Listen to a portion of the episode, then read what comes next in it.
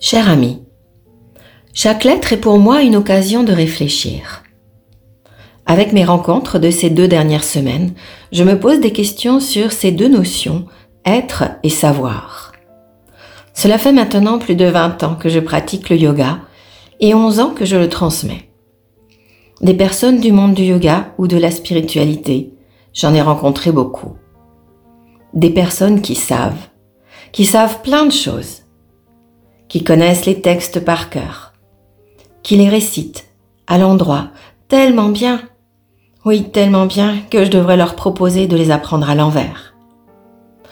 Des personnes qui décortiquent les mots, les intonations, mais aussi la tradition, l'histoire, les dates, les symboles. Qui analysent Ah oui, les postures. Les postures, on dit asana. La respiration. On dit prana. Ah oui, mais avec un P minuscule, bien sûr.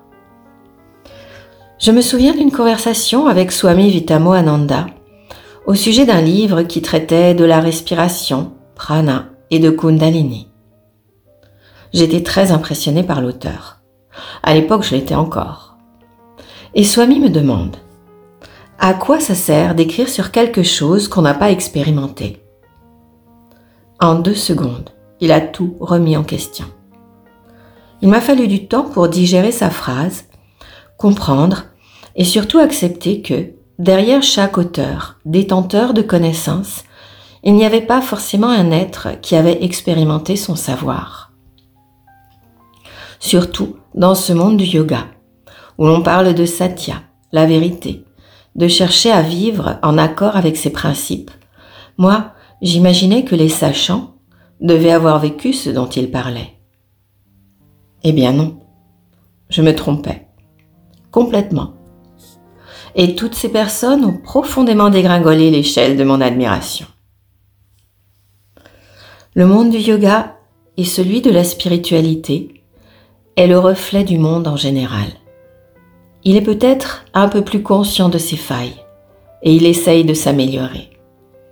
Mais les défauts sont aussi présents.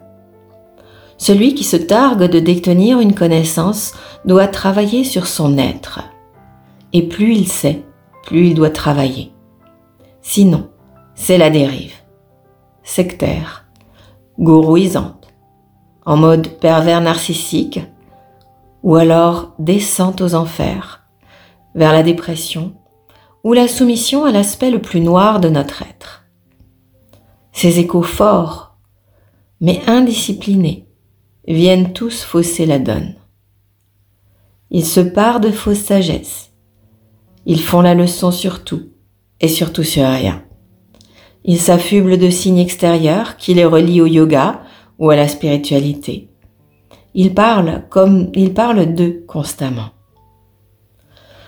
Comme au fond, ces personnes sont conscientes de leur faiblesse, elles s'irritent, se mettent en colère, se sentent incriminées pour tout et surtout pour rien. Et lentement, mais sûrement, elles redescendent à des niveaux de conscience inférieurs.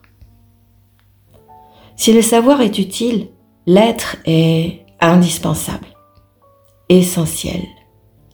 Il ne se développe pas car il est là, il est présent, mais caché. Il s'arrache à l'obscurité, à la boue, centimètre par centimètre.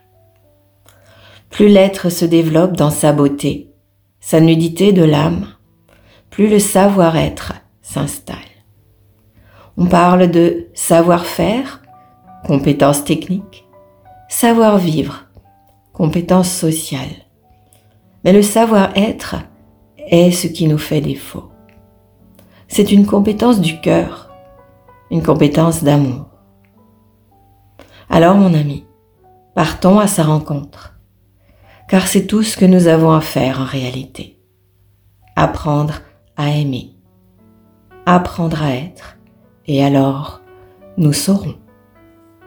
À très vite.